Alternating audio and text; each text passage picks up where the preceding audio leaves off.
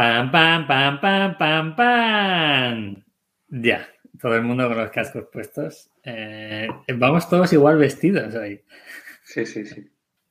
Que se diga, que no, que no, se diga, eso es. El que nos esté viendo en YouTube eh, se da cuenta de que hablamos, todos vamos de negro, todos estamos guapísimos. Eh, tenemos a Jesús Alonso Gallo. Un placer tener a Jesús porque yo llevo siguiendo a nivel personal a Jesús años por la trayectoria y sobre todo por cómo comunica, que es parte también de lo que vamos a sacar en la entrevista de hoy. Así que Jesús, gracias por aceptar nuestra invitación. Hombre, para mí, para mí es un placer, o sea, estar aquí eh, con vosotros dos, eh, pues es de los podcasts que más ilusión me, me podría hacer eh, participar eh, y compartir las cosas um, pues tal y como las veo. O sea que vosotros me preguntáis y yo respondo como, como soy. Qué bueno. Esto, Pepe, esto va a ser tremendo, porque claro, pasan dos cosas. La primera, yo creo que Jesús, no sé, si José, el anterior invitado de Kilimanjaria, no se, no se mordió en ningún momento la lengua, sino que fue a machete, eh, Jesús probablemente con un poco más de tablas que nosotros, ¿no? y que José eh, vaya a ser capaz de, de, soltar todo lo que tenga en la mente. Y luego una cosa que hemos hablado fuera de micro, que es que nos decía, esto va a ser un poco terapia, ¿no? Es decir, que va a ser un poco eh, ir al, al, al, psicólogo o al psicoanalista. Así que, sí, bueno, o, sea, o sea, yo, yo creo si que, o sea, yo creo, mm, la gente igual no opina del mismo modo. Creo que cuando tú tienes problemas profundos de, de tu alma, de tu corazón, cosas eh, que están ahí sin resolver, son nudos. Lo mejor que puedes hacer es desnudarte en público y sofronizar tus demonios interiores. Entonces, yo lo llevo haciendo toda mi vida y, y la gente me decía, un amigo navarro, dice, pero tío, pero tú cómo puedes tener esa falta de pudor de compartir tu intimidad con el planeta Tierra. Y yo le dije, coño, lo hago por mi propio interés. Es un síntoma de egoísmo porque haciendo eso asesino a mis demonios interiores. Los, los reduzco a la nada y lo llevo haciendo mucho tiempo y me va bien. Qué, bueno, joder, eh, yo, yo ya, o sea, ya eh, aquí vamos a aprender todos, está clarísimo, ¿eh? creo que va a estar muy divertido. Eh, a ver, todo, todos los podcasts que escuchamos, yo escucho podcasts de forma habitual, me encantaría saber, y por favor que la gente nos lo deje en los comentarios, cuánta gente escucha este podcast a 1,5 o a 1,2, porque me parece rarísimo, o sea, todo el mundo me está diciendo que lo escuchan a 1,5 y digo, joder, si yo hablo bastante rápido, como para que no se escuche.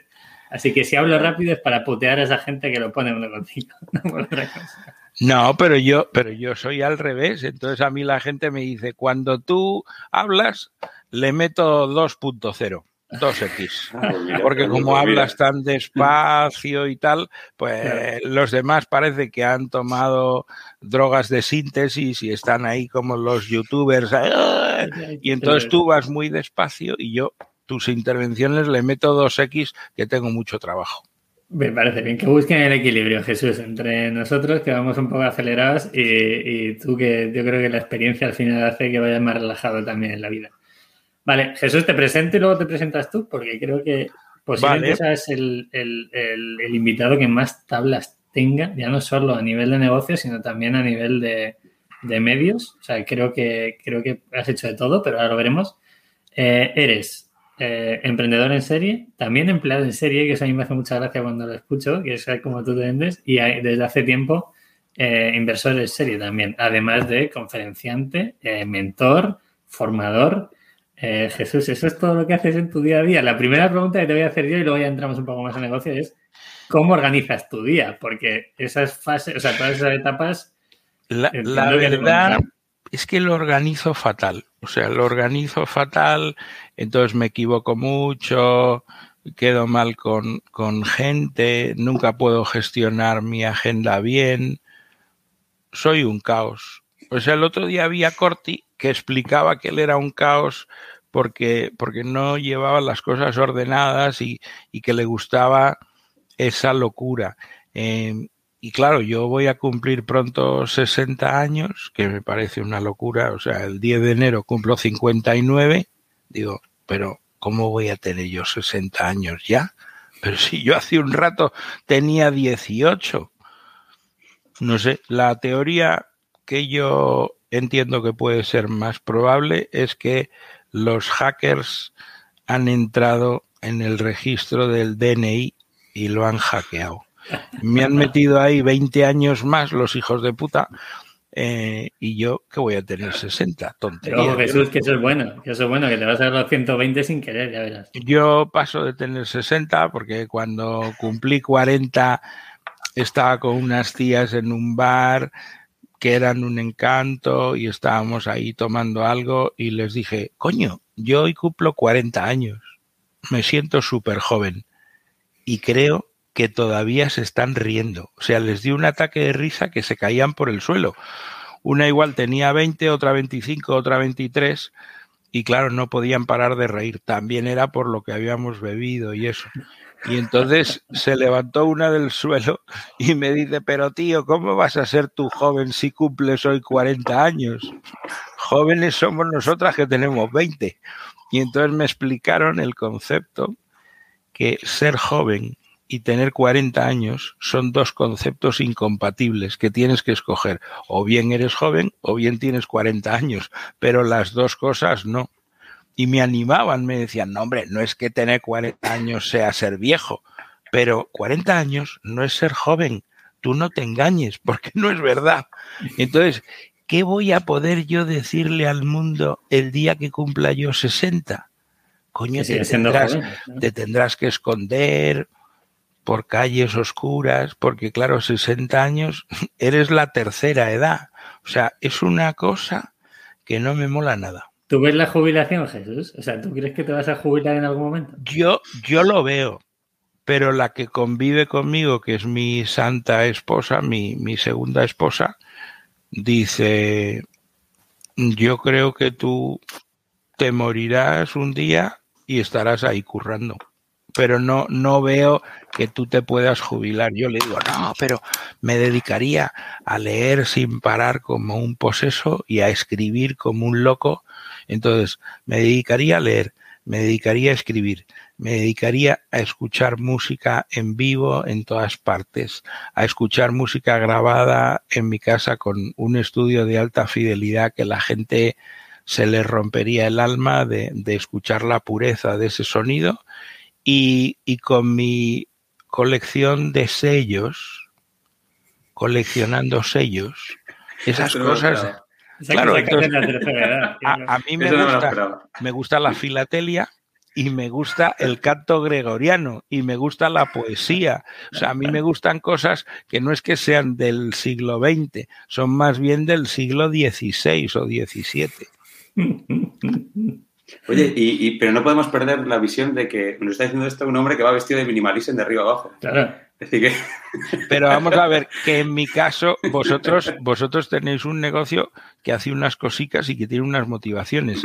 Yo soy un, un hacker de vuestro de vuestro sistema porque yo soy un gordo profesional y peso 100 kilos. Entonces, si yo me he visto con minimalismo, entonces la gente me dice, coño Jesús, has adelgazado. Y digo, sí, 100 kilos que peso. Y les engaño como niños chicos. O sea, la camiseta negra queda muy bien para esas cosas. Un gordo, un gordo que se vista de negro, eso es hackear el sistema. O sea, entonces yo lo vi clarísimo, me compré mogollón de camisetas, calzoncillos, luego me habéis puteado con los pantalones porque el sistema que tenéis dice que estoy demasiado gordo para vuestros pantalones y yo creo que eso está mal y tengo que hacer una prueba y comprarme unos pantalones con vuestro configurador que sean los más grandes posibles y yo creo que eso me queda bien porque si yo estoy comprándome pantalones en el ganso y me quedan de puta madre, pues lo vuestro me tiene que quedar bien. Entonces, eso lo voy a hacer. Voy a hackear el sistema. Venga, De eso me Vale, eh, más cosas. Eh, entramos en, trayectoria. Jesús, hablamos un poco, sobre todo para la gente que no te conozca, que dudo que alguien no te conozca, que nos pueda estar escuchando.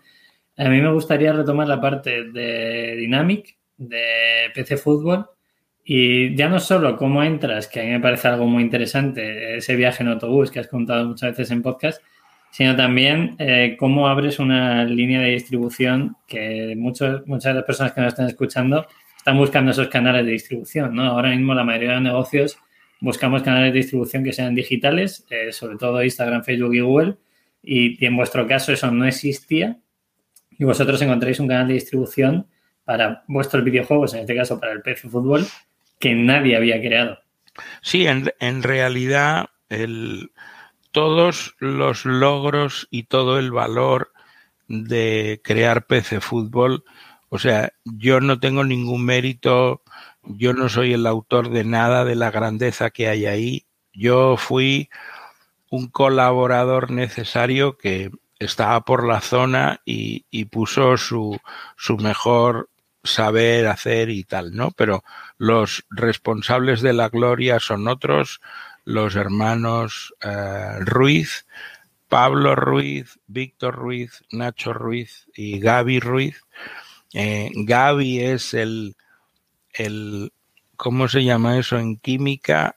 El, el iniciador del proceso químico. Gaby era un fanático del fútbol, del deporte, estudió periodismo, estuvo trabajando con José María García, estuvo creo que en Marca también, luego estuvo con Michael Robinson en, Canal Plus, lo sabía todo del fútbol, era pasión total. Eh, y él ve un videojuego de fútbol estilo manager en Inglaterra eh, y entonces le dice a sus hermanos, macho, la respuesta a FIFA eh, y la respuesta al juego de Konami de fútbol eh, tiene que ser un manager. Vamos a hacer un manager de puta madre, no sé qué.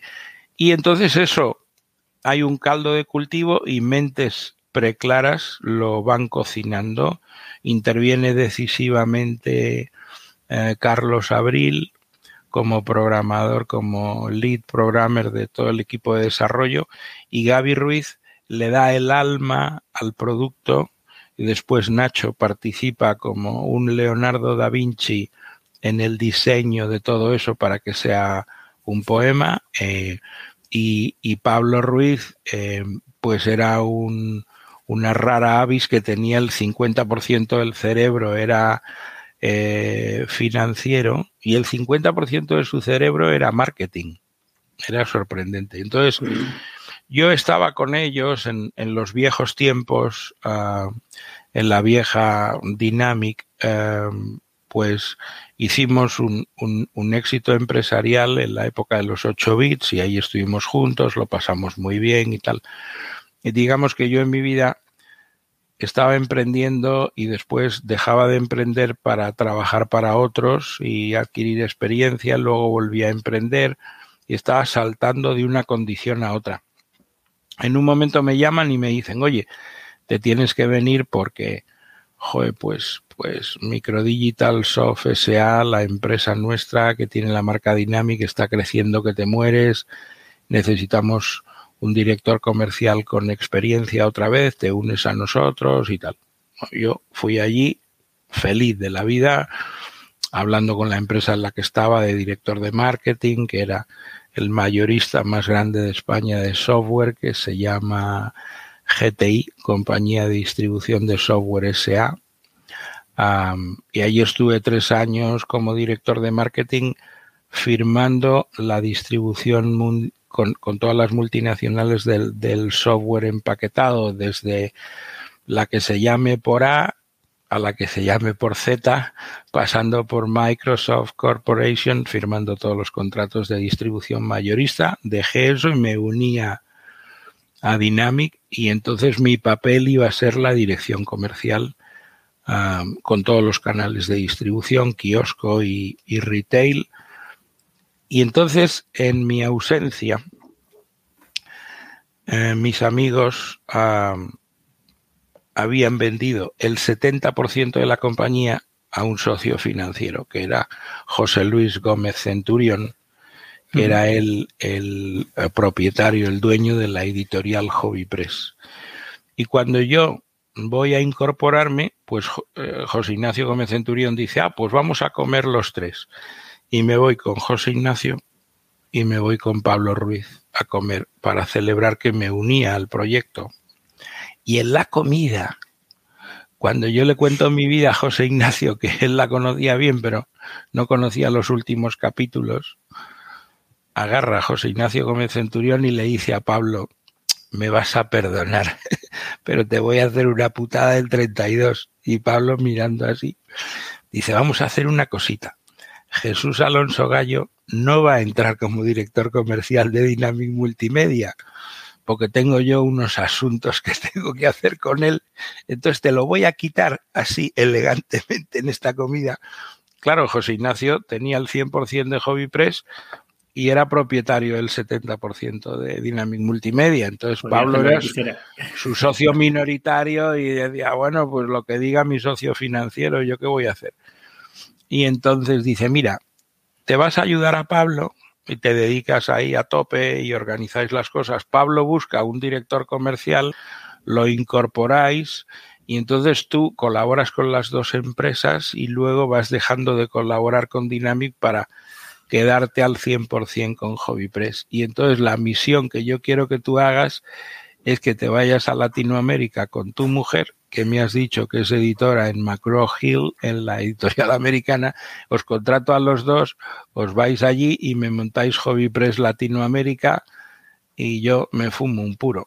Y yo allí petrificado en la mesa diciendo, pero ¿esto qué es? Entonces, pues nada, pues me fui a Latinoamérica a hacer una prospección de mercado, empecé a hacer un Excel y le dije, mira, tronco, si yo te monto HobbyPress en Latinoamérica, vas a perder 3 millones de dólares y no hay certeza de que vayas a poder operar en rentabilidad allí. Y me dice, ¿y eso cómo es? Y digo, muy sencillo, porque las imprentas en Latinoamérica están controladas básicamente por entes pseudomafiosos. Entonces, si aquí nos cuesta imprimir revistas no sé cuánto, allí nos cuesta diez veces más. Cuando voy a comprar papel para imprimir allí y lo compro en Europa, en Latinoamérica me cobran cinco veces más. Hacen que sea imposible que editoriales europeas o americanas se instalen allí y puedan operar en rentabilidad. Tienen así unas prácticas proteccionistas que lo hacen imposible. Y dice, joder, entonces me regreso. Bueno, fueron unos viajes de prospección. Me regreso y entonces tiene que mm, darnos una solución y dice, bueno, pues tú eres subdirector general y, y me organizas la empresa y tu mujer que sea directora editorial de nuevos proyectos e inventa una división para que ella haga nuevos proyectos. Bueno, todo esto así, o sea, arrojándolo así en la mesa, ¡pum! Y me vuelvo, sigo colaborando con Dynamic Multimedia y con Hobby Press y, entonces vivo ahí um, una historia absolutamente terrible de lo que es la condición humana y cómo los seres humanos por razones complejas, se convierten en monstruos. La codicia, ¿no? Sí, la eh, codicia. Jesús, ¿y, cuál, suele ser el, como he dicho, el iniciador del proceso? ¿no? Tú desde fuera, cuando el hombre pasa de convertirse de, individuo, de hombre, a monstruo, a una cosa irreconocible, sí, eh, yo ¿cuál es el iniciador? ¿El dinero? ¿qué, ¿Qué hay ahí? Yo creo que tiene que estar dentro de ti o sea, si no está dentro de ti, no se puede producir eso. Yo tuve una conversación con él y, yo la entendí como un desencadenante del mal, ¿no? Le dije, mira, esta empresa, Dynamic Multimedia, la podemos poner a facturar 3.000 millones de pesetas al año y a ganar 500 millones de pesetas al año. Y eso luego lo podríamos sacar a bolsa y evolucionaría en bolsa muy bien. Yo dije esa frase y yo noté que las venas dentro de sus ojos se inyectaron en sangre. O sea, a él se le produjo ahí un clic. Cuando yo dije eso, él ya no era el ser humano que fue antes, porque había vendido Hobby Press al grupo alemán eh, fue a Axel, Axel Springer por una cantidad absolutamente obscena de pasta. Entonces él era, si era millonario antes de, pues luego era supermillonario. Tenía una montaña de dinero en el banco. Entonces dices, joder, pues instálate en el agradecimiento. No. Él pensó, pensó, joder, si yo tengo esto y esto lo puedo convertir en este valor y tengo unos socios gestores que lo están haciendo muy bien, pero tienen sus opiniones y tienen el 30% del capital y yo tengo el 70%, pues yo quiero tener el 100%. Coño, una persona normal se acerca a sus socios gestores que llevan la gestión y que lo hacen de puta madre y le dice, oye, vamos a buscar una forma que, sea, que sea fair, que, que, sea una cosa razonable y yo quiero compraros el 30% y quiero que me lo vendáis y yo quiero mandar aquí y hacer lo que se me pongan los cojones. Y si vosotros sois independientes, pues con ese 30% del valor os vais y montáis un chiringuito vuestro por vuestra parte. Y no hizo eso. Lo que hizo fue una maniobra para pretender robarles a sus socios el 30% y llevárselo por la cara. Entonces, claro, sus socios se dieron cuenta de la maniobra y nombraron abogados que tuvieran filas de dientes, pues como los tiburones blancos. Y él nombró sus abogados y los abogados tiburones blancos pelearon y como consecuencia de eso tuvo que comprar la puta empresa, el 30% que no era suyo, lo tuvo que comprar, lo tuvo que pagar con dinero de curso legal y los abogados le hicieron un clausulado para que sus socios gestores no pudieran hacerle la competencia con un juego de fútbol. Hmm. Entonces él pensó, pues ahora me quedo yo con el 100% y pongo a mi hija de directora general de esto. Ha terminado su carrera de económicas, ha terminado el MBA en el Instituto de Empresa y lo voy a petar. El resultado de todo eso fue que yo le presenté mi dimisión y él me respondió. Eh, había un director financiero y una persona de seguridad. Dice, el señor Alonso va a abandonar las instalaciones de la empresa en los próximos 30 segundos. Acompáñenle. Yo le di mi carta de dimisión y entonces le dije, José Ignacio, el karma es implacable.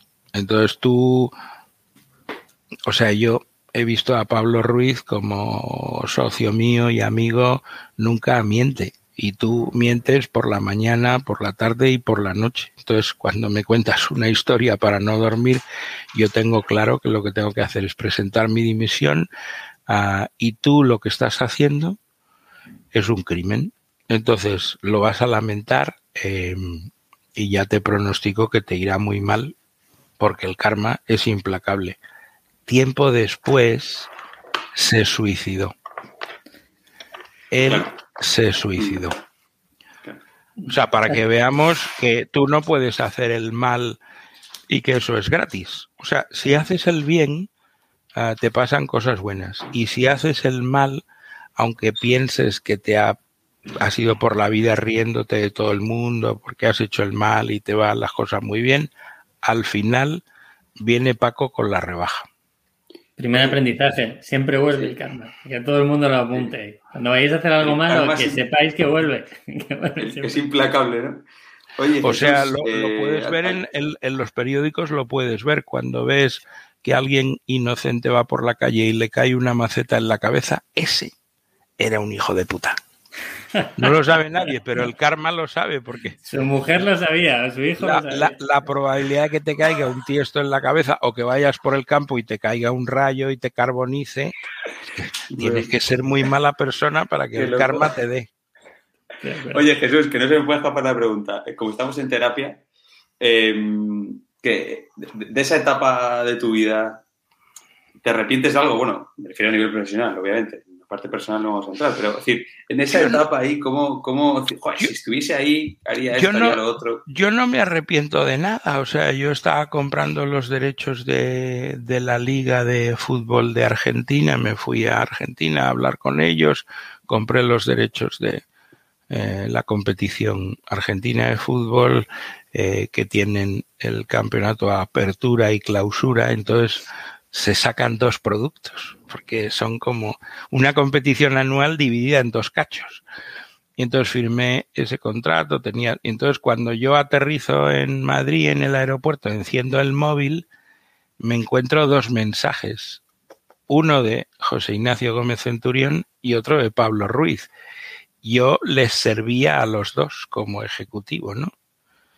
Entonces digo, bueno, pues primero voy a llamar a mi amigo Pablo Ruiz y le llamo y me dice, eh, José Ignacio ha dado un golpe de Estado y ha dado órdenes a Prosegur de que no me dejen entrar en mi empresa.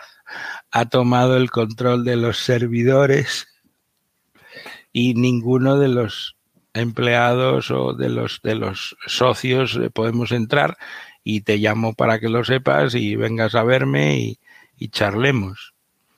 Y entonces, pues llamo a José Ignacio y me dice, eh, preséntate en cuanto puedas, que tenemos que hablar y esto y lo otro. Entonces, José Ignacio me dice, saquemos esta empresa a cotizar a bolsa, tú puedes ser el director general, dime lo que quieres ganar y yo te lo pagaré, y luego dime lo que quieres ganar de la salida a bolsa para que tú tengas uh, un cheque al portador. Y entonces yo a ese ofrecimiento le di la carta de dimisión. Claro, pues se cogió un cabreo el tío absolutamente bestial porque no estaba acostumbrado a, a tener empleados que fueran libres, ¿no?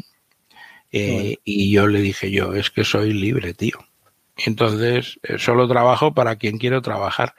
Eh, y no es el dinero la clave de todo. Ese es el asunto. Entonces, pues me uní a Pablo y a la, como es esto en las series de, de televisión o de ciencia ficción, la, la alianza o, o, los que se rebelan contra, contra los poderosos y, y entonces pues fundamos FX Interactive entre los cinco. Pablo Ruiz, Víctor Ruiz, Nacho Ruiz, Carlos Abril y yo. Dos amigos y tres hermanos. Bueno, Jesús, yo no quiero. Has dicho una palabra que para tanto para Rodado como para mí es clave, y también para Minimalism, porque siempre ensalzamos el término libertad. ¿Qué es la libertad para Jesús Alonso? Yo creo que la libertad, o sea, yo lo llevo a, a cosas concretas en la vida que son pequeñas, pero me, me gusta esas cosas entenderlas como símbolos. Para mí la libertad es salir del notario cuando vendí restaurantes.com a Michelin y un acto de libertad es apagar Google Calendar y comprarme una agenda de papel.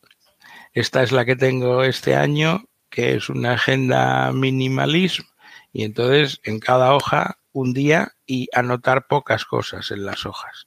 Eso es la libertad. La libertad es ser el dueño de tu tiempo y que cuando alguien quiere hacer algo, lo tienes delegado a una cosa analógica y entonces los demás no pueden ser dueños de tu tiempo insertar una reunión en tu tiempo, en tu agenda. Eh, eso es un símbolo de la libertad. Luego queda muy poético y muy bonito y en el día a día pues voy como un pollo sin cabeza también. Bueno, pero lo gestionas bien. Realmente ya no tienes nada que, que demostrar ni que perder, ya lo tienes todo hecho, por así decirlo. Bueno, en realidad no. En realidad es bueno decir la verdad es decir, ¿cuál es la razón por la que yo me levanto todos los días muy temprano a trabajar?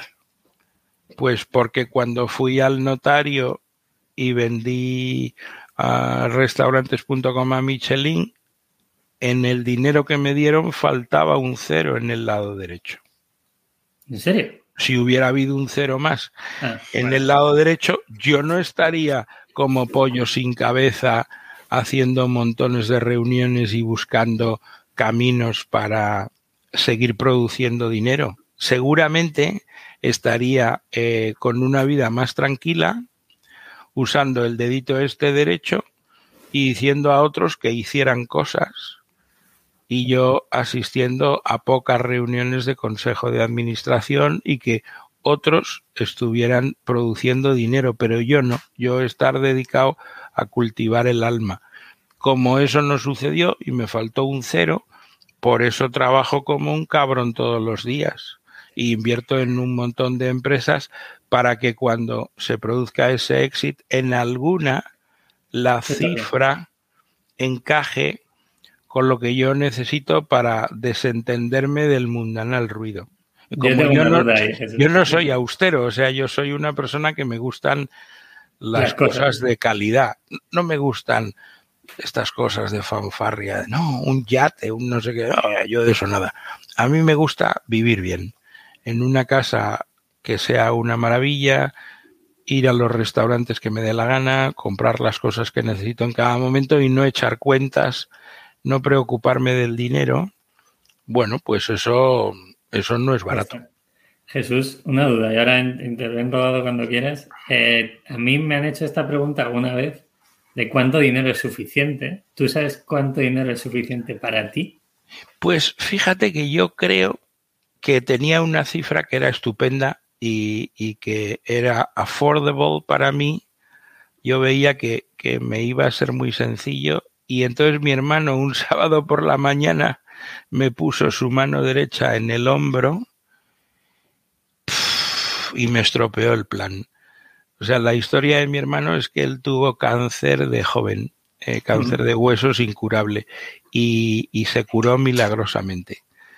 Entonces, como consecuencia de la quimio, él era estéril y no, no podía eh, procrear, no, no podría traer niños al mundo era soltero profesional y no sé qué pasó ahí, que cambió algo y se enamoró de una mujer joven y fértil. Y entonces, como él pensaba que era estéril, pues no se preocupó de nada hasta que ella se quedó embarazada. Se fue con ella a ver a sus oncólogos y les dijo, oye, si yo soy estéril, ¿cómo es posible que mi mujer se haya quedado embarazada? Porque eso es una paradoja y entonces le, le volvieron a analizar en profundidad y dijeron, coño, ya no eres estéril. Entonces él se curó de un cáncer incurable y recuperó la capacidad de procrear.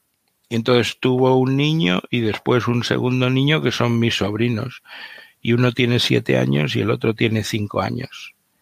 Mi hermano me puso la mano en el hombro y me dijo, Jesús, no gastes tanto dinero en restaurantes buenos y en hoteles mejores, porque yo me voy a morir pronto y cuando eso ocurra, tú tienes aquí a tus sobrinos y será tu responsabilidad. Y se fue caminando y me dejó, me destruyó, macho me dejó destruido. Entonces, la reserva en el restaurante de ese día fuera, ¿no? Jesús, entiende. Claro, o sea, me, me, dio un bajón que te pasas. Y entonces una botella, digo, bueno, pues no me voy a comprar esta botella de vino, me compraré otra que cueste poco dinero. Em, entonces yo me siento responsable, tengo que generar excedentes económicos suficientes para vivir hasta los 100 años como a mí me gusta vivir y darle una vida a mis sobrinos que sea la adecuada y que puedan ir a estudiar a las mejores universidades de Estados Unidos que no son nada baratas, etcétera, etcétera. Y yo tengo un hijo también de mi primer matrimonio que también tengo que estar ahí eh, preocupándome por él. O sea que la cifra que tenía mm, se me ha ido a la mierda, macho. Me gusta mucho tu, tu, honestidad, eh, Jesús. A mí me interesa entender eh, el, Jesús emprendedor, ¿no? Eh, ¿qué, pasó después de PC Fútbol y cómo llegaste a restaurantes? Pues fue, o sea, yo después de PC Fútbol o durante mm, esa fase de Dynamic Multimedia empecé a tener problemas de salud y tal, y cada cierto tiempo pues iba, iba al médico. O sea, después de PC Fútbol hicimos FX Interactive y teníamos el 20% del capital cada uno. Eh, cuando yo estaba en FX Interactive, como yo, yo hacía dos cosas allí, era el director comercial, todo lo que vendíamos lo vendía yo y me encargaba de comprar los derechos de propiedad intelectual de todo lo que comercializábamos que no programábamos nosotros. Entonces, pues eh, comprábamos código, comprábamos videojuegos, derechos de comercialización y de modificación. Teníamos derechos para coger el código de un juego, cambiarlo como la madre que lo parió, cambiarle los gráficos, mejorar la usabilidad, hacer lo que nos diera la gana con él y hacer una obra derivada. Comprábamos los derechos a los propietarios de, de, ese producto y les pagábamos royalties, a veces les cobrábamos por un, un one-off para toda la vida y entonces, oye, durante tantos años yo puedo comercializar tu producto y los productos que yo invente derivados del tuyo y lo puedo vender en todo el planeta eh, y te pago esta cantidad de pasta. Y buscábamos diamantes en el estiércol una cosa que era la bomba en, yo qué sé, en un país que igual no existe ahora. No sé si Bulgaria ha dejado de ser una nación soberana o todavía sigue. Pues en Bulgaria, en Brasil, en no sé qué, en países raros, en Finlandia, comprábamos videojuegos y, y hacíamos ese trabajo. Entonces, en un momento determinado, por yo estar enfermo, ir a los hospitales para arriba y para abajo, empezábamos a tener puntos de vista distintos entre Pablo Ruiz y yo.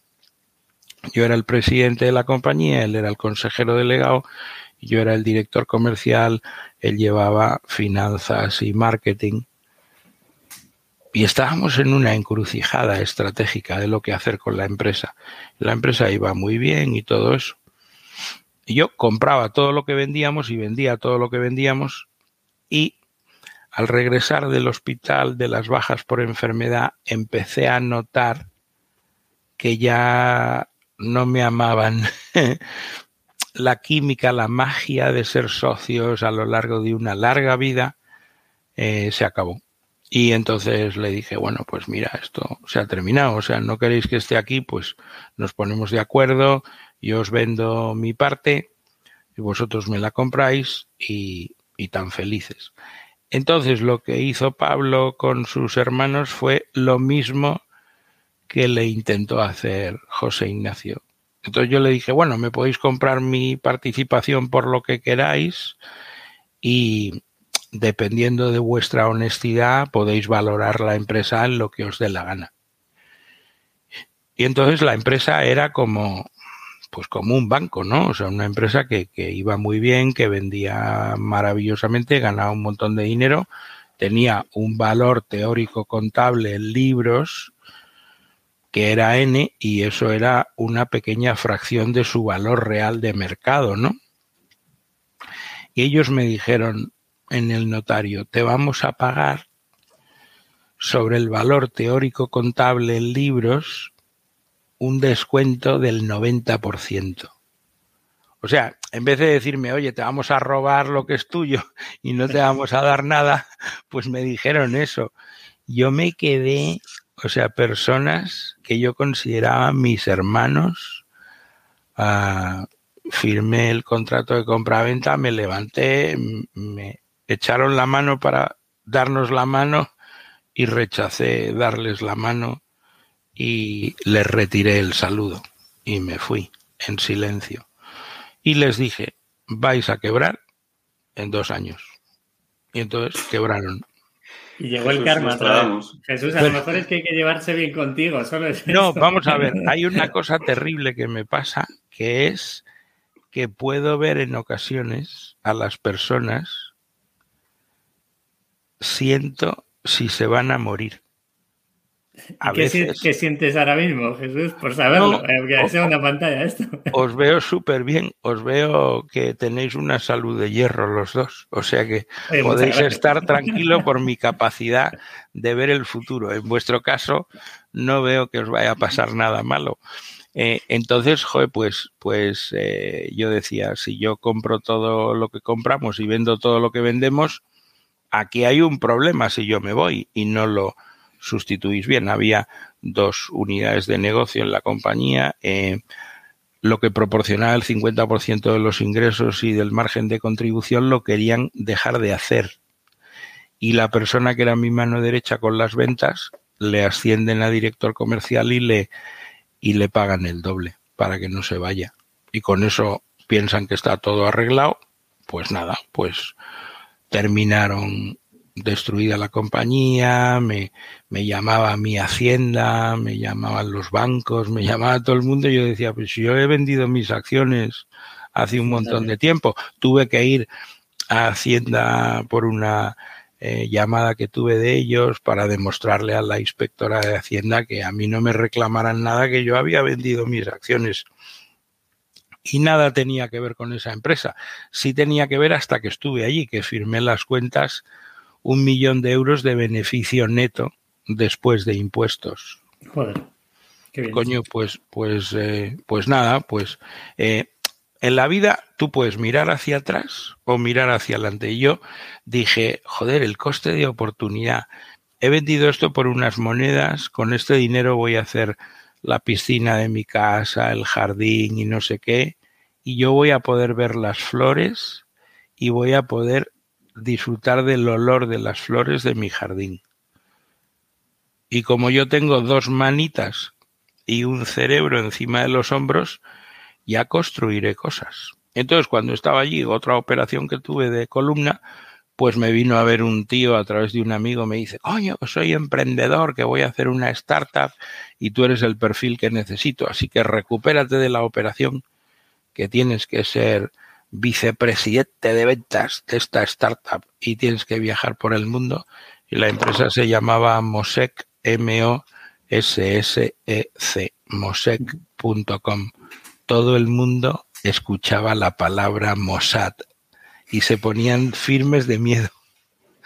Era una empresa que hacía eh, software de seguridad eh, para dispositivos móviles, cuando estaban empezando las PDAs y todo eso, ¿no?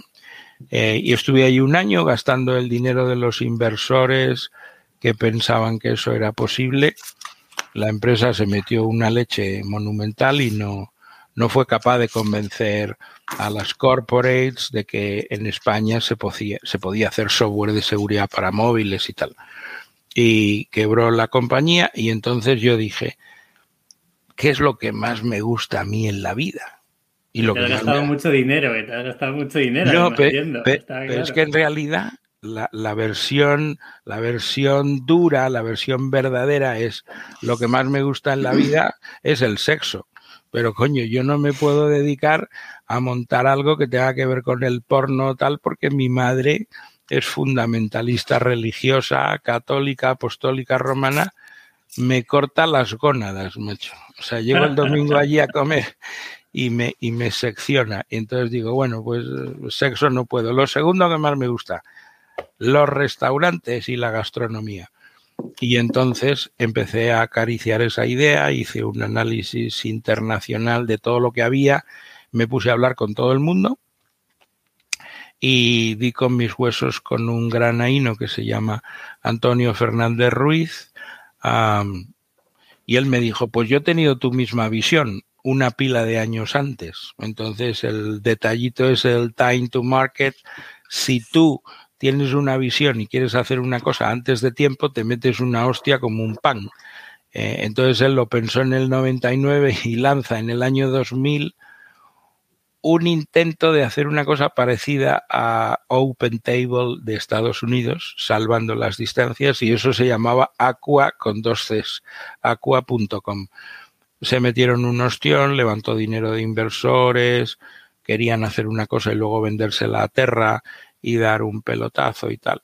Fracasaron. Entonces los inversores le dijeron, Antonio, quédate con la empresa despide a todo el mundo y tú haz lo que quieras con ella. Si te la quieres quedar gratis, te la quedas. Si la quieres cerrar, la cierras. Y la dejó congelada en el frigorífico con, un, con una empleada. Y entonces tenía unos restaurantitos clientes y tal, y ahí aparecí yo y surgió el amor y yo le dije, pues yo he comprado el dominio restaurantes.com y esto de aqua.com es una mierda, el nombre y tal. Lo fusionamos. Tú eres un tío que haces plataformas tecnológicas de misión crítica desde que has nacido para acá, eres matemático de formación y yo soy un vendedor de humo y de motos, pues nos hacemos socios entonces lanzamos en eh, mayo de 2009 y le vendimos a Michelin eh, la empresa en diciembre de 2016 y fue una aventura de sangre, sudor y lágrimas como la vuestra. Jesús, eh, desde el principio... ¿Qué hacía exactamente restaurantes.com? Para que la gente lo entienda, porque nosotros hemos investigado un poquito más y sí que lo sabemos. Sí, hacía, todo el mundo ha visto lo que ha sido en España el tenedor, pues digamos que eh, restaurantes.com y el tenedor hacían lo mismo. Y el tenedor lo que hacía es para conseguir que mucha gente reservara mesa allí, inventó una hoja de ruta o em, la manera de aproximarse al mercado e, era con la gruponización de la oferta gastronómica. Oye, mmm, palabra de cuñado, si tú reservas en el tenedor, te cuesta la mitad, tronco. No seas gilipollas y reserva mesa con el tenedor porque llegas allí y te cuesta la mitad. Si reservas mesa llamando al restaurante o con otros sitios te cuesta el doble. Pues no hay que ser tonto, reserva con el tenedor. Cuando había una profunda crisis económica, eso caló en la mentalidad de la gente de maravilla. Luego ellos tenían dinerito. O sea, en Francia surgen Le Fourchet, el dueño de la marca El Tenedor, eh, ocho business angels franceses ponen 100.000 euros cada uno. Eso se llama presemilla en Francia. 800.000 euros, macho. Entonces empezaron a crecer en Francia y luego uno de los fundadores, Marcos, Ah, pues eh, se vino a España porque tenía, no sé si era madre francesa o padre francés y madre española, no recuerdo nunca, y crearon el tenedor. Entonces ellos hacían eso y nosotros hacíamos lo mismo, pero sin descuentos. Es decir, tú vas a un restaurante bueno y en ese restaurante bueno cuesta comer lo que sea.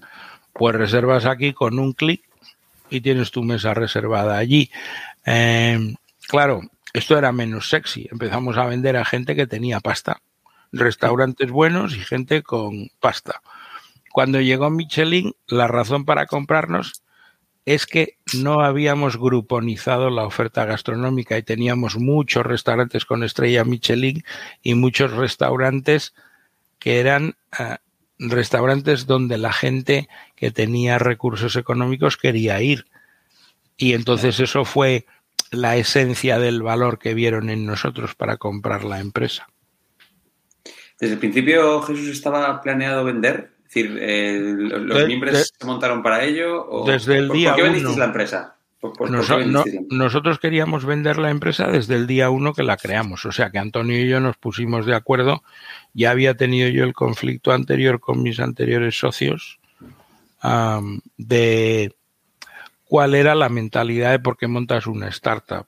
Entonces mis anteriores socios me decían que ellos querían vivir al lado de la empresa, votar al partido de su preferencia cada cuatro años, que siempre era el mismo, eh, y todos los beneficios que hubiera, acumularlos ahí en la empresa para cuando hubiera una crisis, tener un colchón gigante eh, y no tener jefes nunca en la vida y sin pensar en otra hoja de ruta. Y, yo decía, pero vamos a ver, tú tienes un montón de pasta ahí y no la usas para invertir, para hacer cosas y, y no repartes dividendos, eso es un poco raro, tío. Entonces descubrí visiones distintas de para qué haces una empresa eh, en el momento que te va muy bien y está el banco lleno de dinero y estamos en desacuerdo de lo que hay que hacer con él, ¿no? Eh, con Antonio estábamos de acuerdo al 100%. Oye, nosotros creamos esto, trabajamos como esclavos para obtener una recompensa proporcional al esfuerzo de perder la salud y todo esto. y cuando tengamos un comprador, vendemos y nos fumamos un puro y, y luego seguimos haciendo cosas en la vida. Eh, entonces, eh, todo se complicó más de la cuenta, no conseguíamos financiación, nos decían los inversores que éramos muy viejos, porque entre Antonio y yo teníamos 100 años. Nos decían que eso era una razón para no invertir en nosotros.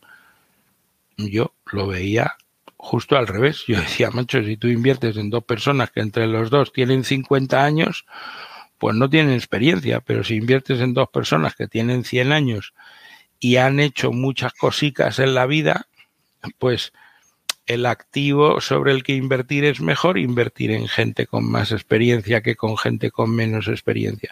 Los inversores lo veían al revés y no encontrábamos financiación.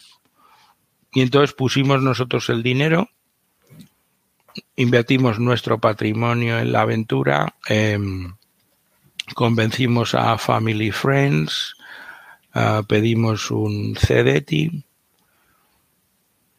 y vamos ahí al Tran Tran. Es un negocio intensivo en capital, entonces nuestros competidores tenían financiación ilimitada y los inversores decían, nunca vamos a invertir en vosotros porque es como meter la cabeza en un enjambre lleno de avispas asesinas, o sea, mejor no. Y en un momento determinado, uno de los eh, fondos de capital riesgo que había invertido en un competidor, que era Seaya Ventures, que había invertido en Restalo, que estaban en Barcelona, pues llegaron a la conclusión de que eso no iba bien y nos propusieron una fusión para crear un bicho más grande. Entonces, fusionamos restaurantes.com con Restalo. Ah, se quedó la marca, lógicamente, restaurantes.com y Antonio y yo gestionando eso. En los momentos previos se habían nombrado un consejero delegado para que llevara Restalo porque los anteriores gestores no lo estaban haciendo bien a ojos del fondo y y Antonio y yo vimos que, esa persona pues no, no, conocía el negocio no lo estaba haciendo bien. Em, y entonces en un momento determinado, pues eh, el fondo y nosotros estábamos de acuerdo y esa persona deja la compañía, Antonio em, toma la dirección general y yo la dirección comercial y empezamos a optimizar la fusión de las dos empresas, empezamos a podar el árbol, a dejarlo bien. Luego hicimos un Media for Equity con A3 Media y eso nos dio una exposición con campañas en la tele. Compramos otra empresa que tenía un software de libro de reservas. Después abrimos México y fuimos creciendo y cuando teníamos 5.000 restaurantes clientes, pues hubo interés por parte de, de, TripAdvisor y de Michelin y de algún otro y al final ganó Michelin y le vendimos la empresa a Michelin. Qué bueno. Qué bueno. Jesús, yo tengo una, una, cosa a nivel personal. Eh, has dicho muchas veces la palabra salud. Eh, para mí es clave, ¿vale? Yo que siempre que nos invitan a una charla digo que, que, hay que cuidarse porque esto es una carrera larguísima. Entonces, eh, ¿hasta qué punto estar al pie del cañón eh, ha mermado tu salud en algún momento? Hombre, yo creo que ha sido decisivo. Cuando yo empiezo eh, con Antonio, em, pues yo he tenido problemas en las cuerdas vocales em, que tiene que ver con usar la voz mucho, ¿no? Hablar mucho y tal, también dando clases en, en el mundo de la docencia y como vendedor, pues que tu trabajo consiste en hablar. Y hablando, consigues vender y que te paguen a los clientes.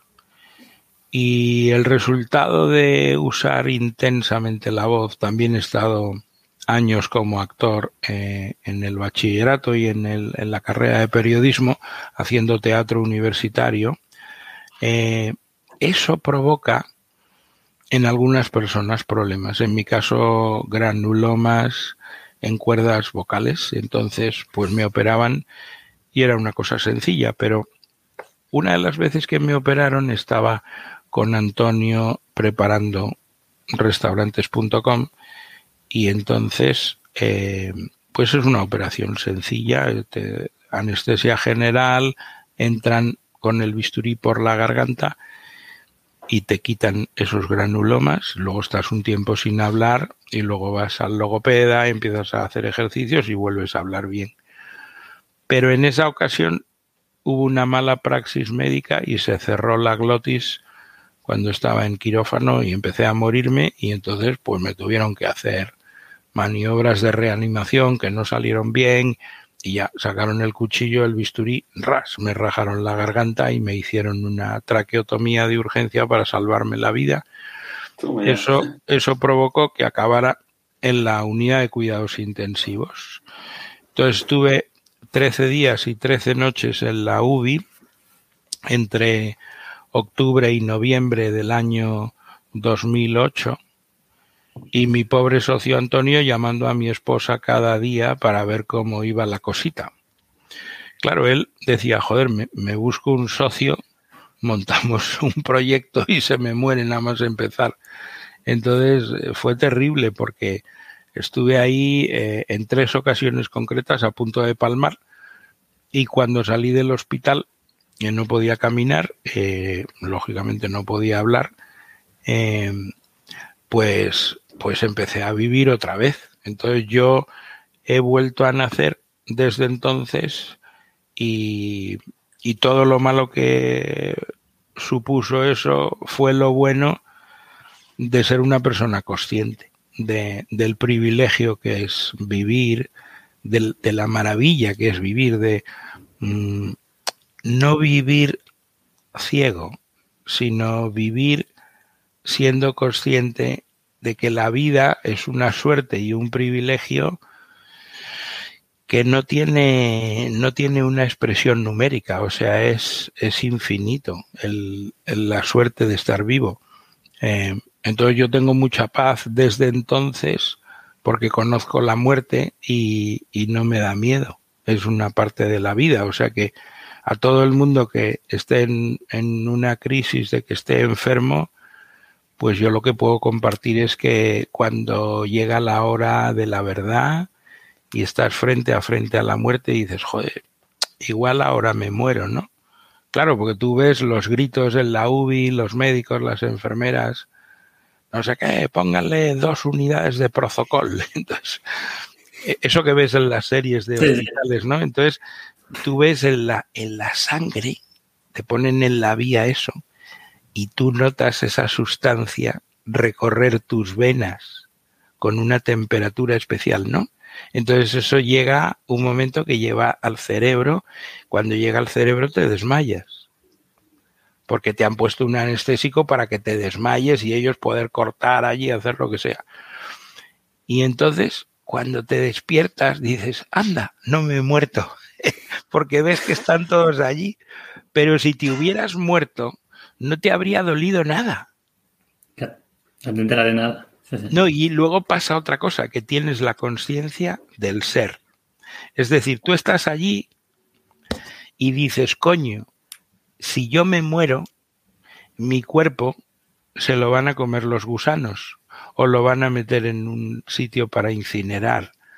Pero la conciencia del yo, de que yo soy algo diferente a otros yo, eso no se pudre, porque eso en realidad es el espíritu, es el alma, entonces tú en esos momentos tienes la certeza de que eso va a sobrevivir.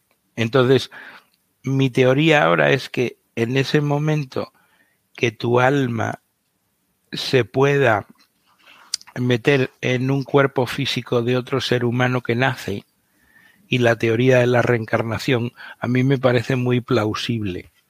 O sea, si venimos a la vida a aprender, tenemos un ciclo de aprendizaje que son las sucesivas reencarnaciones.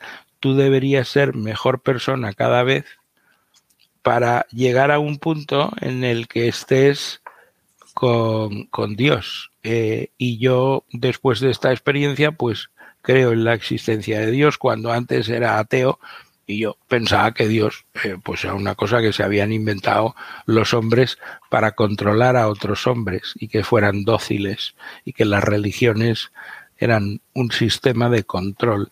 Y ahora creo que las religiones surgen por experiencias de seres humanos que entienden que todo lo que ocurre no es explicable ah, con la ciencia y que hay algo que no tiene explicación y eso es eh, Dios. Joder, y ahora como, ahora como te preguntamos sobre inversión. Ah, pues imposible, imposible, claro. imposible. A ver, Jesús, que me, podéis, me podéis preguntar sobre inversión y hacemos un tono más jocoso y distintivo. pues mira, sí, sí, sí, se me ocurre, sí se me ocurre, a ver, a ver, a ver si sale bien, eh, al final, eh, tú hoy estás dedicando mucho tiempo. De hecho, el título que te has puesto aquí en, en, en StreamYard, en la herramienta que utilizamos, es Cupido Capital. Sí, eh, debe ser alguna vez que estaba en una que me llamaban por Cupido Capital y entonces lo puse. Bueno, yo tengo muchos gorros. Dedico, claro, como eres orquesta. dedico mucho tiempo a, a, Cupido Capital. La verdad es que le dedico cierto tiempo también, sí.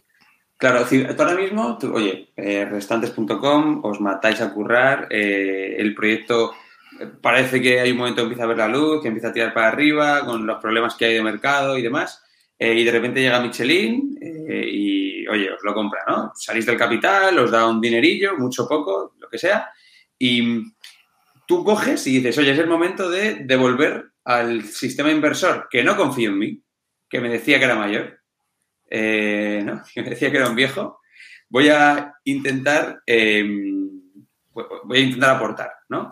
Entonces, ¿qué, es decir, el día que de repente tienes ese dinero en el banco de Michelin, ¿qué haces? Además de pagar Google Calendar, ¿qué haces pues, hasta hoy?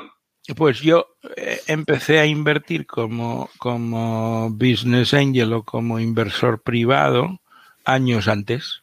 Cuando estaba con restaurantes.com, sucedieron circunstancias y entonces le dimos clase a Gonzalo que fundó eh, Faraday Venture Partners, Antonio y yo. Entonces Antonio y Gonzalo hicieron muy buenas migas porque yo di una clase introductoria y de espíritu emprendedor y no colaboré más y Antonio estuvo dando una clase de igual que hay esa clase tan cachonda que es finanzas para no financieros, él hizo una clase que era, o sea, una asignatura en ese máster que era tecnología para no tecnólogos.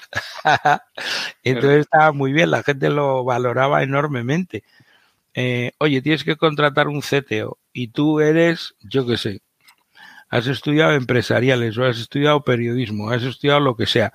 Pues macho, el, el, candidato a CTO se pone a hablar en Klingon, el hijo puta, y tú no entiendes nada. Pues él te ayuda a que tengas unos conocimientos sobre cuál es el papel de la tecnología y de hacer una plataforma tecnológica en una empresa que es una startup que tiene una base tecnológica relevante. Eh, y entonces él nos dijo, pues voy a hacer Faraday Venture Partners y nos enseñó un PowerPoint y pudimos invertir ahí a una valoración muy, muy interesante. Eh, se lo dijimos a mi hermano y entre Antonio, mi hermano y yo compramos el 10% de Faraday.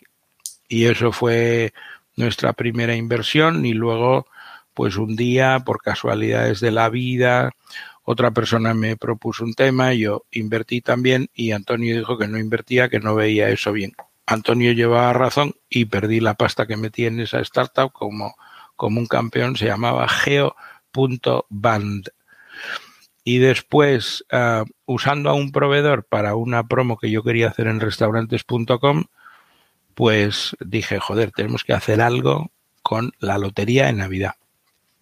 que la gente cuando reserve mesa reciba un regalo que sea participar en el número de la lotería de Navidad que vamos a jugar en restaurantes.com y es un incentivo para hacer las reservas con nosotros y está conectado con las emociones de los españoles y tal. Y el proveedor que nos daba eso era Tu Lotero. Cuando yo conozco el, el proyecto de Tu Lotero y me dicen que están en ronda, vamos, me explotó el cerebro en 20.000 pedazos e invertí en ellos a una valoración loca. Me dijeron, estamos levantando pasta a valoración 7 millones de euros. Dije yo, joder, no os pregunto si pre-money o post-money porque me da igual. Menuda locura. Y entonces me dijeron, ya verás cómo no es tanta locura. Haznos alguna pregunta chunga. y yo les dije, oye, lleváis un año y medio el primer mes que vendisteis, tenéis ahí en el ordenador toda la gente que usó tu lotero. Quiero saber qué porcentaje de toda esa gente humana hoy sigue jugando. Y me enseñaron el dashboard, entraron, lo vi con ellos y, y era más del 80%.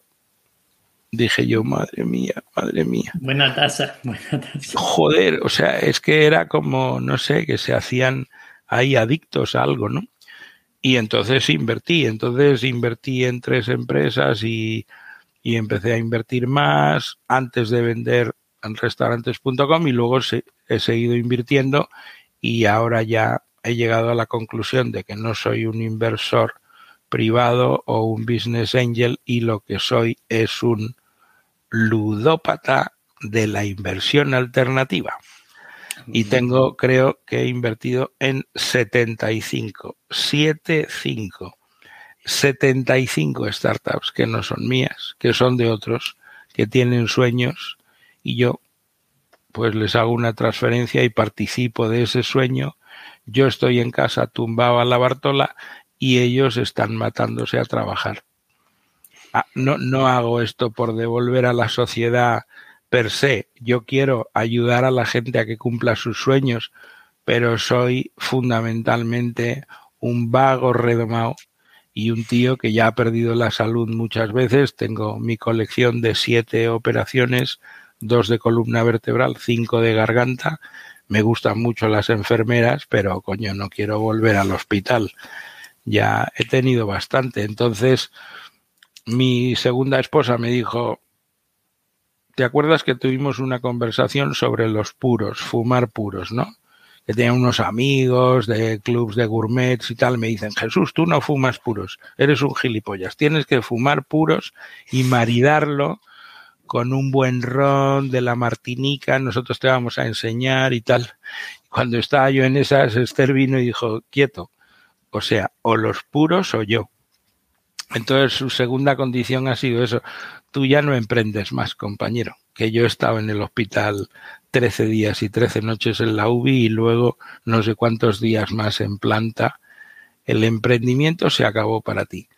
O sea que tú invierte, pero no, no, no emprendas. Y si emprendes, yo me piro.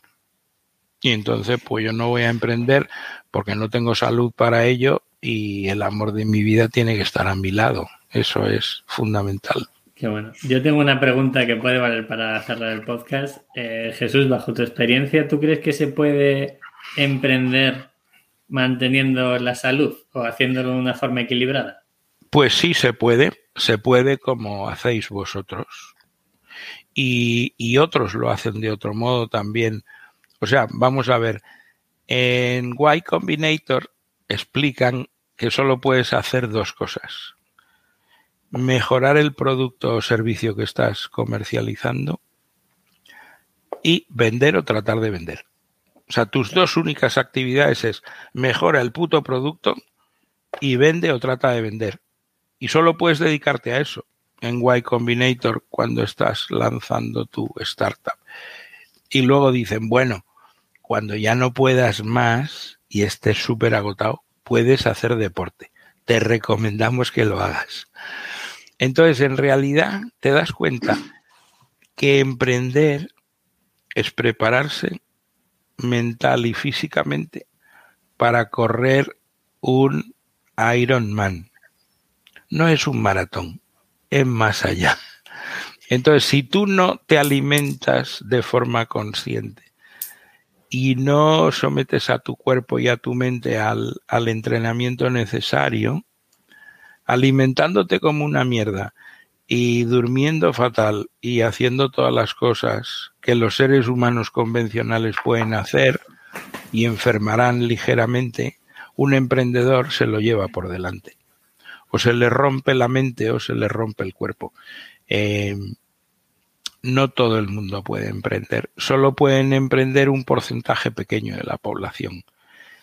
Y si quieres verlo más claro todavía, una cosa es emprender para crear una pyme y otra cosa es emprender para crear una empresa invertible.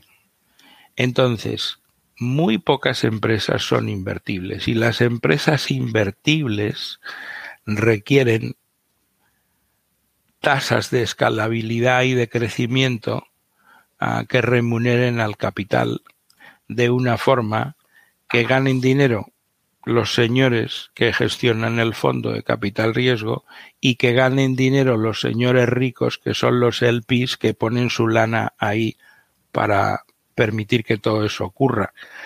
Tienen que ganar dinero los de Google y los de Facebook y todos los demás.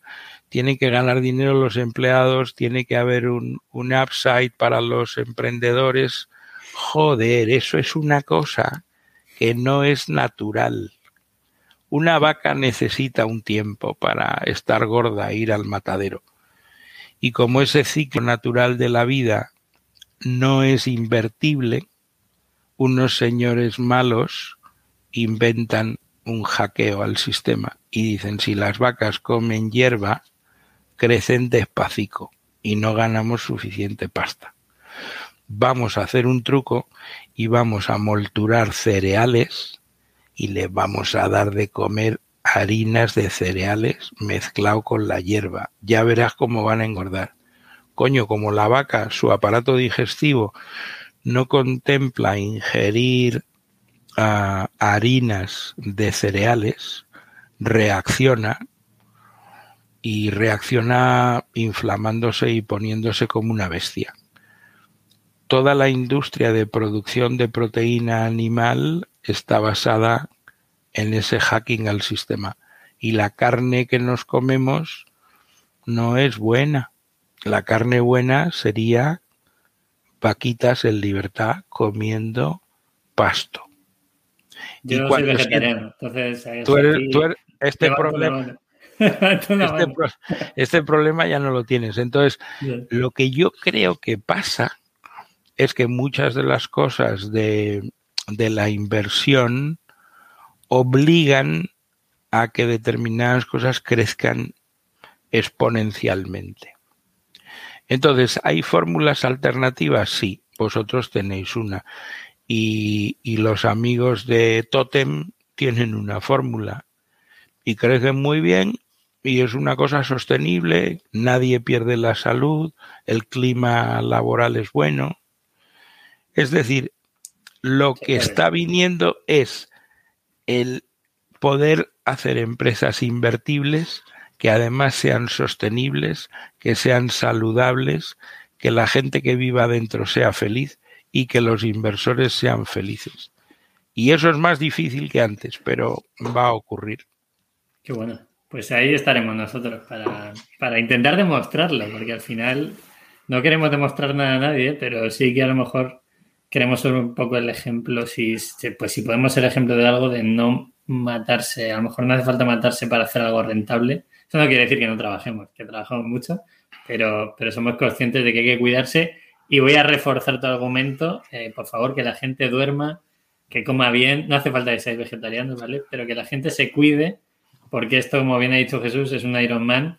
Yo no he corrido Ironmanes, pero he estado corriendo 27 horas seguidas y sé lo importante que es dormir y comer y descansar. Y aquí eh, animo a todo el mundo a que se cuide y en los momentos que más estrés tengan, que ese sea el día que más se cuiden, ¿vale? Para que ahí lo dejo. Y yo creo que nada más, Jesús, Rodado, no sé si quieres, te falta algo. todo tuyo. No, no. Nada, gracias, Jesús. Eh, muy honesto. Se puede estar o no de acuerdo contigo, yo, yo lo estoy. Seguro que alguno nos escucha, estará diciendo, este ¿qué le pasa? Eh, seguro.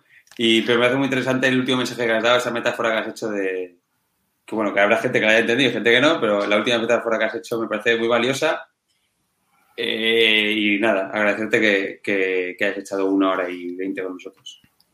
Nada, es un placer. Estoy deseando que tengamos la segunda parte de la charla en un buen restaurante. Entonces yo os voy a convocar a ver si esta agenda sin Google Calendar, que da igual, que tengo una agenda que es mortífera, además me quiero ir a vivir a Málaga y estoy ahí negociando un segundo intento de, de, de casa, un piso muy chulo, a ver si me sale bien eh, y os convocaré. Como vosotros estáis en movimiento permanente, ya buscamos el Claro. solsticio Pues de, podemos ir a, a Málaga también. Dice, Ah, la, dice la mala lengua Jesús que ahora estamos los dos en Madrid y es verdad. Eh, estamos Ah, estamos bueno. los dos en Madrid. sí. Pero entonces tengo que buscar un hueco y, y, y mandaros un correillo y, o un doodle o lo que sea y os digo fechas y, y buscamos irnos a comer de eso como si no trabajáramos con, un, con una tertulia y esto y tal. Claro, ¿vale? claro. Cuenta con Hemos ello. conseguido que esto se parezca más a lo de Ibai que a otra cosa. Me parece bien. Me Ese es el objetivo de rodado. Ese es el Me objetivo. parece bien. Está Vale. bien.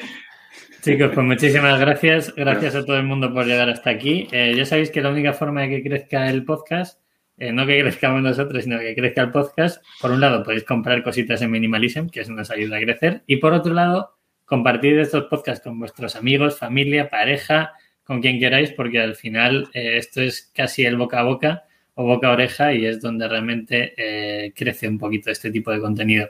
Nada más, Jesús, eh, millones de gracias, como siempre, un placer y eh, aceptaremos esa comida seguro y esperamos dentro de un tiempo traerte para que nos cuentes otras cositas. Pues yo, cuando me convoquéis, vosotros silbáis y yo acudo. Qué bueno. Mil gracias, chicos. Un placer, hasta luego. Chao. Hasta luego. Chao.